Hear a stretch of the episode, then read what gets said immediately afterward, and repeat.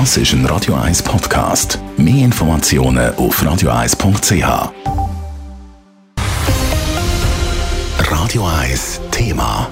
Schulbücher sollen politisch neutral sein. Logisch, denken Sie sich jetzt vielleicht, aber offenbar sagt das nicht so, hat NZZ schon vor einer Zeit berichtet.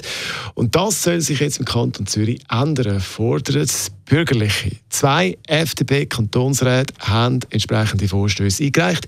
Es berichtet Elena Wagen.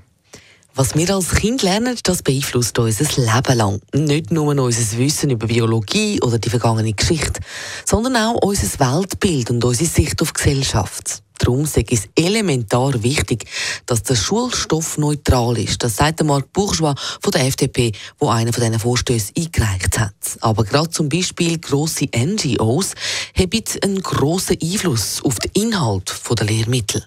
Wie reagiert wohl ein Kind wie unser Siebenjähriger, der noch an den Osterhasen glaubt, wenn er vom WWF im Schulunterricht unter dem Titel Der Biber erfährt, dass Autos böse sind, weil die Erde zu einer Wüste wird? Und was soll er mit dieser Information tun? Soll er Ängste entwickeln? Soll er seine autofahrenden Eltern hassen?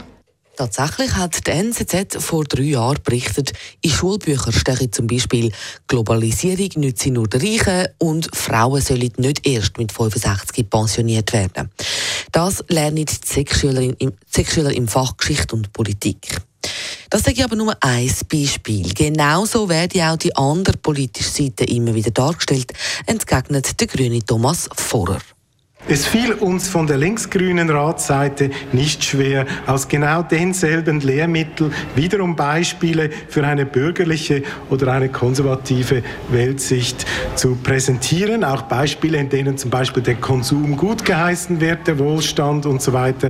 Und man fände auch rassistische und geschlechterspezifische Stereotypen in gewissen Schulbüchern, ergänzt Judith Stoffer von der AL.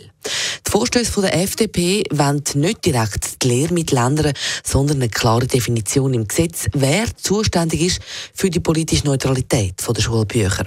Das gäbe es aber genau schon, entgegnet Christa Stünzi von der GLP und zitiert aus dem Volksschulgesetz. Paragraph 42. Die Schulpflege leitet und beaufsichtigt die Schule. Sie vollzieht die kantonalen Erlasse und Beschlüsse, soweit nicht ein anderes Organ dafür zuständig ist. Damit ist die Schulpflege in der Pflicht. Und darum ist es nicht nötig, nebst der Verfassung nochmal im Gesetz festzuschreiben, dass die Schulbücher neutral sind. Der Widerstand im Rat gegen die Vorstöße ist also gross. Die Debatte im Kantonsrat ist im Moment noch am Laufen. Elena Wagen, Radio 1. Radio 1 Thema. Jederzeit zum Nachlesen als Podcast auf radio1.ch.